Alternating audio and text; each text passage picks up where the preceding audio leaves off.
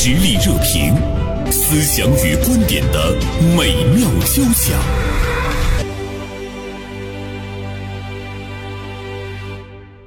其实，像刚才王教授说，我们的旅游业它可以带动很多的一些相关产业的那个复苏。嗯，现在恐怕旅游在某种程度上来说，它也是最大的一个支点了。各级政府也是在考虑旅游嘛，就让人来嘛。人来了之后，比如说我们大连，我今天就是在网上看到了很多来大连玩的那个攻略。嗯，哎，他们介绍的一些地方我都没有去过，云飞，所以它还是蛮吸引人的。于是呢，就有一些游客说说，哎呦，大连这座城市太好了，我们都不知道哈，而且它简直是太凉快了。嗯，我们那个有一天去星海广场，竟然还看见有人穿了一件薄的羽绒服。我觉得这这有点夸张。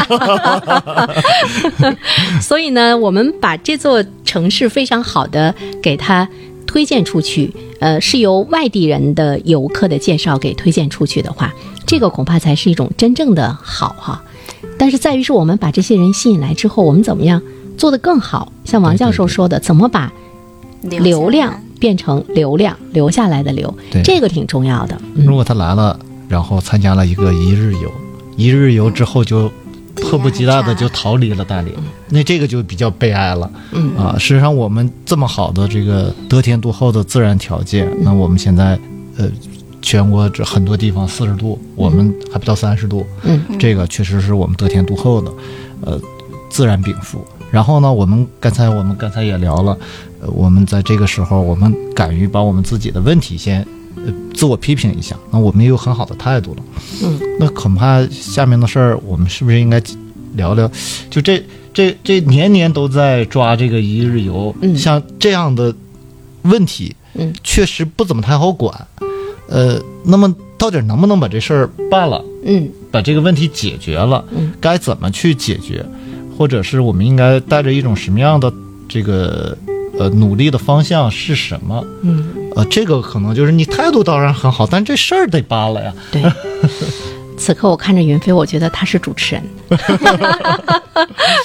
发出来了很多的掷地有声的这个问题没没没没。嗯王教授你怎么看？嗯，其实就是我是读硕士的时候在大连待了三年，然后就又去了南京待了四年，去年的时候又重新回到我们大连，然后就待这一年之后，我就感觉我们大连其实是一个宝藏地方。就特别宜居，有很多很好的旅游资源。然后我老家又是河南的，我就去很多大连那些小众景点的时候，就在想，我说这一片海如果放在南京，如果放在河南，那得火成什么样子啊？但是我们大连就是，我觉得它的宣传相对内敛，然后包括这个问题呢，就是我觉得就是因为我们旅游是一个体验感很强的，所以体验差，我觉得有两个特别大的方面，一个是拥挤，另外一个是服务质量。拥挤的话，我就觉得这个政府，其实我就来大连一年了，然后包括读书的时候待三年了，很多地方我都不知道，所以就是政府能不能就是就是加快这个智慧旅游平台的建设，你就给大家一个数字，就是你像星海广场最近很挤，大家来之后就都知道星海广场、星海浴场就在那片海，在那儿挤。我们还有很多其他地方，下家河子周围还有很多岛，你怎么就是公布一下？你说第二天、第三天，然后这个地方大概有多少人会产生拥挤？然后哪些地方就是去旅行的话比较舒适，人没有那么多？你这个分流的工作你要做得好一点。让大家体验感更好。对，然后星海真的很其实是用一个这种呃大数据的技术，或者是人工智能的技术来给出一种已经在建议，嗯呃，给大家一些这个呃更多的这个信息。是嗯，而且我们的那种集中宣传和强力的打造，也只是集中在几个点，它也没有特别广阔的嗯那种呢，去去分散一下。你比如说星海广场，星海广场其实，嗯，现在的跨海大桥的灯光秀非常美，就是你在那个大叔那儿看那个灯光秀的时候，特别震撼，知道吗？嗯啊，就是他着力的、全力的，用各种各样的方式把我们的星海广场再隆重的又给推了一下，包括广广场中专门隔出来的那个小吃啊，据说现在又盖个啤酒大棚，就我们把所有的着力点都放在那儿了，但是它能不能容纳下来自于全国各地的游客？前天晚上吧，前天晚上我去，我觉得应该是十点十点钟左右的时候，星海广场人还是很多，嗯，还但是很多。其实这一块儿就是呃有个小的消息，就是星海广场那边，就是政府大连市政府特别重视，我们在重新做规划了，嗯，就是在增加这个容客量。接下来我们星海广场可能就是不止一层，会有地下，哦包括它那个停车问题什么的，嗯就是在做在做一些改进。嗯但是你刚才提到的那个，就是我们怎么样，同样是看海，同样是享受这个傍晚夜间海边的那种凉爽，我们可不可以还有一些其他的地方可以可以推荐？对，你看，呃我我想到是这这么一个问题哈，嗯就是这个推荐肯定是我们在不断的在挖要打造打造、呃推广这样的我们好的这个旅游资源和新的产生的这个网红打卡地吧。嗯啊，但另一方面，我刚才通过这个呃王教授的话，比如说我们要解决星海广场附近的这个容容呃承载量，的问题，嗯嗯，呃和这个停车难的问题。嗯，这么大的广场，你车停远了，走都走不起。对对，就这个，所以你你说这个，你说这个事儿，好像不是今天才出现的问题吧？可能好多年了吧？。对，但你看现在，就是包括这个一日游的这个问题，这个乱象也不是今年才有的吧？嗯都有好多年了吧？这可能这些问题看起来都挺棘手，都不怎么好解决。嗯但你看刚才王教授讲的这些事儿，那么有关部门已经在考虑，就这些呃好解决的问题恐怕都解决了。嗯嗯剩下的都是不怎么好解决的，但不好解决的问题又不能不去解决，不能完全回避。你现在广场你要就这么放着的话，那可能就是这个容量，嗯，就是这个状况。对，是要做一些改变。对你，你肯定要去做一些努力。我我在这个那个呃名笔是这个这个文章文章里呃中嗯也写到了，就是我同时看到了，就是咱们呃日报也发了一篇稿，嗯关于这个海滩整治啊啊海岸线整治。那么现呃黑石礁那儿十几年的一个这个侵海的一个一一一个线路，那么被铁门挡住。嗯呃，肯定这里面有很多的这种呃利益纠葛呀，或者是这种当时特殊的情况啊历史遗留的问题啊等等。你说这是十几年没解决，要是好解决也就早就解决了，嗯，那现在也解决了，就是是。看起来还是说这这这个这事儿难，但不是难到了就不能解决的程度，嗯是还是对，可能还是需要我们想一些办法。一是可能是有时间的问题，另外一个就是现在我们的技术手段和我们可以使用的办法可能更多了。那比如说我我在文章里讲到就是这个黑白榜单的问题，就是一日游相关企业或者机构的这个黑白榜单。那过去我们可能。即便是我们对有一些企业进行了处罚，或者对一些企业呃想想推荐它，但是我们没有这样的途径或者这样的手段。呃，包括您刚才讲到，就是我们分流这个热门的这个旅游景点的这个人流，我们以前没有手段去去统计这个数量，去做这种预警，做这种预案，那现在都可以了。对，科技现在卫星数据什么都对很清楚。都有啊对嗯，科技改变生。活，对我们的嗯技术手段更丰富了，我们相应的管理的这个能力也应该提升。所以我们就会看到科技的发展，其实它会促进我们的政府哈更高效的去工作。有的时候，你愿不愿意借助科技的这个平台？如果你跟这个科技的平台很好的结合，比如说大数据的反馈啊、等等各个方面，它会对你有那个促进。如果是说你去远离它的话，那么你还是在原地的踏步。呃，另外一方面，像云飞刚才讲到的，像那个黑石礁那个青海的那个铁门打开，呃，像刚才王教授也说到一个词儿，我不知道你注意到没有？他说，哎，以前关上的时候可能考虑到安全的问题哈，嗯，但我们不能因噎废食，因为大家到大连来呢，他就是来看海的。我们也经常会想说，哎，我们除了海之外，我们能不能有其他的地方？话说回来，如果你都没有把海洋资源很好的开发的话，你再去老是去思考其他的地方，那真的是有点扯。就是老天爷给你的这块儿对，丰富的面环海，是对最大的旅游优势。对嗯，所以呢，你像那那个铁门的打开，其实我们就会考虑到啊、我们考虑到了，我们真正的体会到了大连它的旅游真正吸引人的地方。那我们怎么样让游客亲近大海，在有保障、有管理、有安全的这样一个状态之中，你就是要创造各种各样的条件，让他亲近大海嘛。嗯，他这个铁门的打开给我的感觉就是，他也打开了我的这种思路，就是嗯很多问题我们看起来不好解决的问题、无法解决的问题，其实也能够解决啊。王教授，你说，嗯，真的有无法解决的问题吗？就是政府如果想解决什么事情的话，是能解决的，就是看你愿不愿意解决。呃，是这样对于可我难度可能会有不同的级别。对，有一些你像国家是有一些，尤其是我们旅游开发过程中，有一些国家有规定的生态红线是完全不能碰的，所以政府出面也不行。嗯就是像这种刚性的问题，你不要去碰它。嗯然后剩下你合理的开发利用，然后你有正常的一个诉求，嗯都是可以的。嗯，呃，如果想解决的话，其实呢会有多种渠道哈。我觉得归根结底吧，我又想到了那句非常古老的话，就是为人民服务。嗯，就是如果是说你没有把大家的那个需求放在心里的话，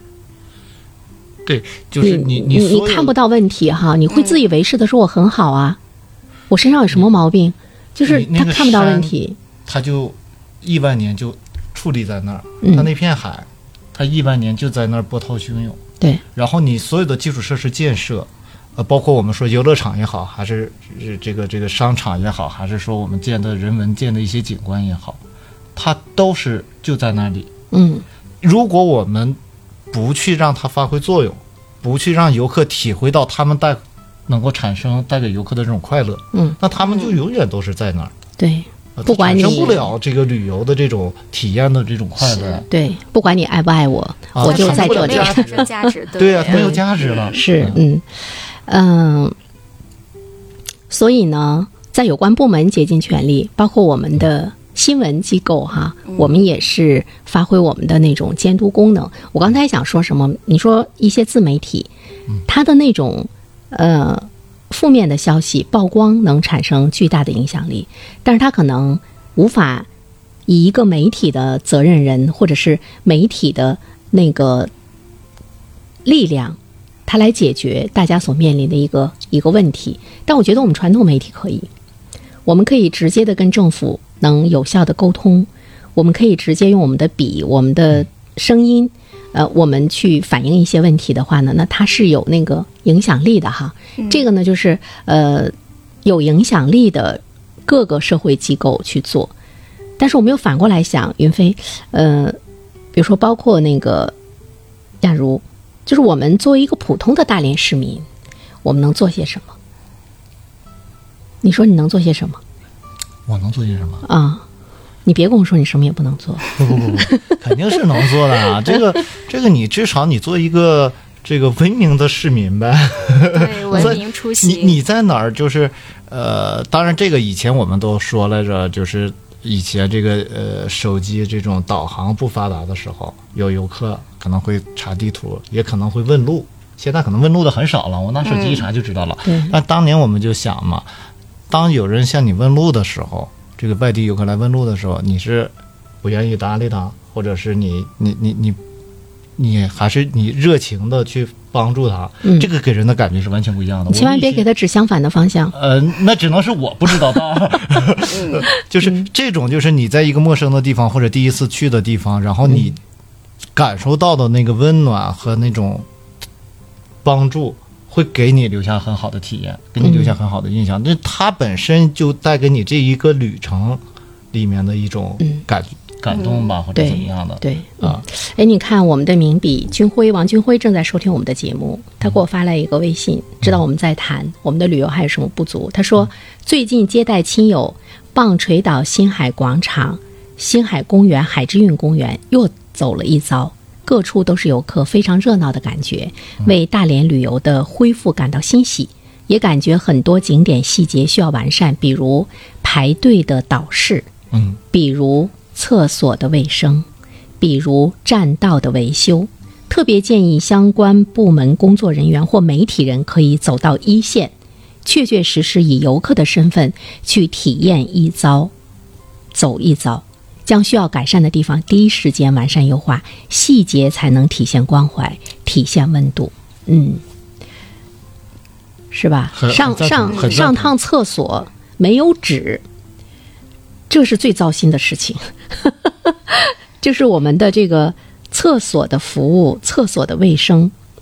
对我们这个厕所革命，其实讲了很长很长时间了。尤其这个厕所革命对我们旅游尤为重要。嗯，所以里面基本的，你像厕所那个数量的设置，然后它位置的设置有多少，包括里面的卫生设施打扫，包括像纸，然后以及女生女生的一些用品等等嗯这些东西，这些细节确实是决定成败。对因为我们旅游发展到现在，你拼的，你像你有海，别的地方也有海；你有嗯山，别的地方也有山。对你就拼的是服务。对，包括栈道的维修，你像我们那个呃碧海路那个栈道，有一些钉子都松了，你走的时候就就要要要小心，你一下可以把木板从一处一下给翘起来。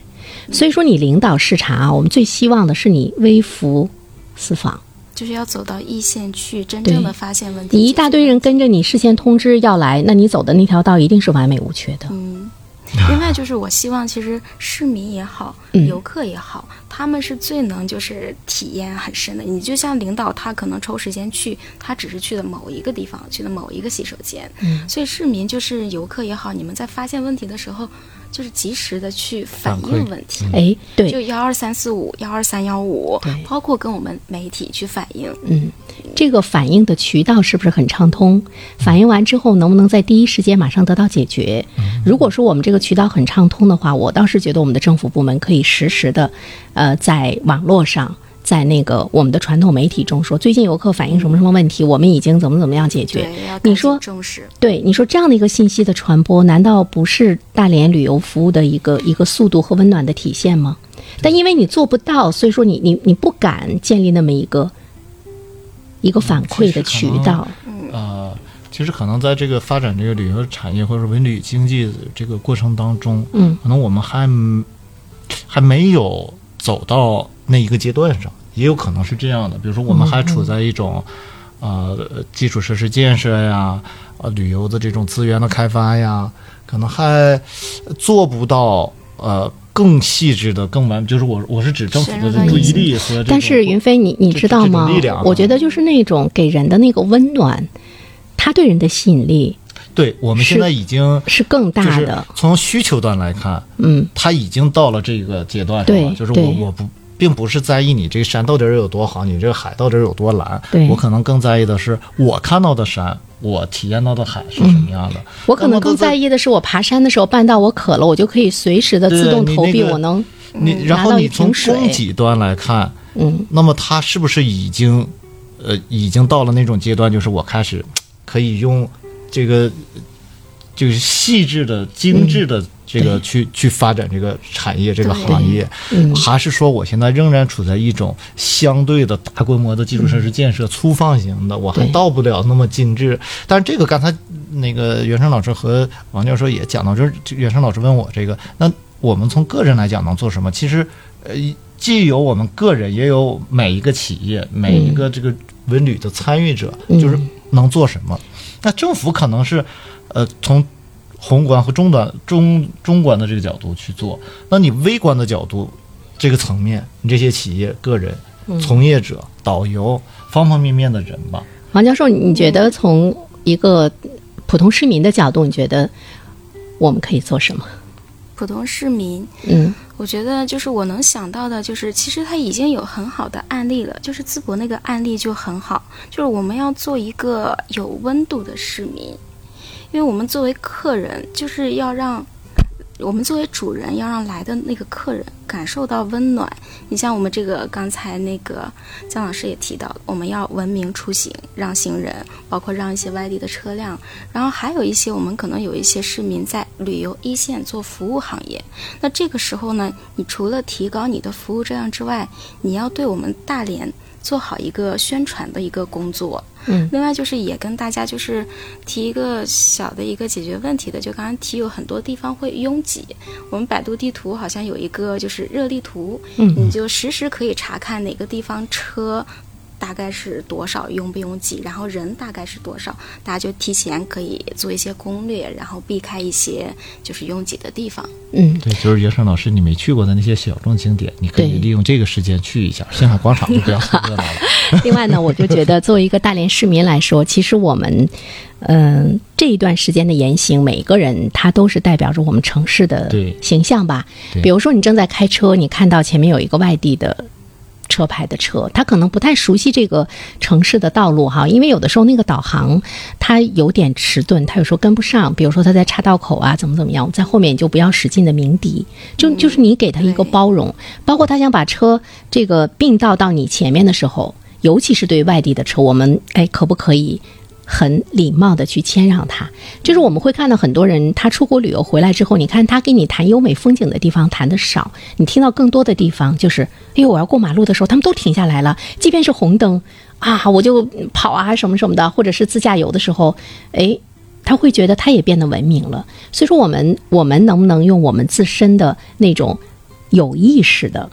自身的那种文明的提升，给外地人留下更多的一种温暖？我刚才想和你们说的就是那种奔赴，你知道吗？就是我我曾经双向奔赴，我有一个师姐。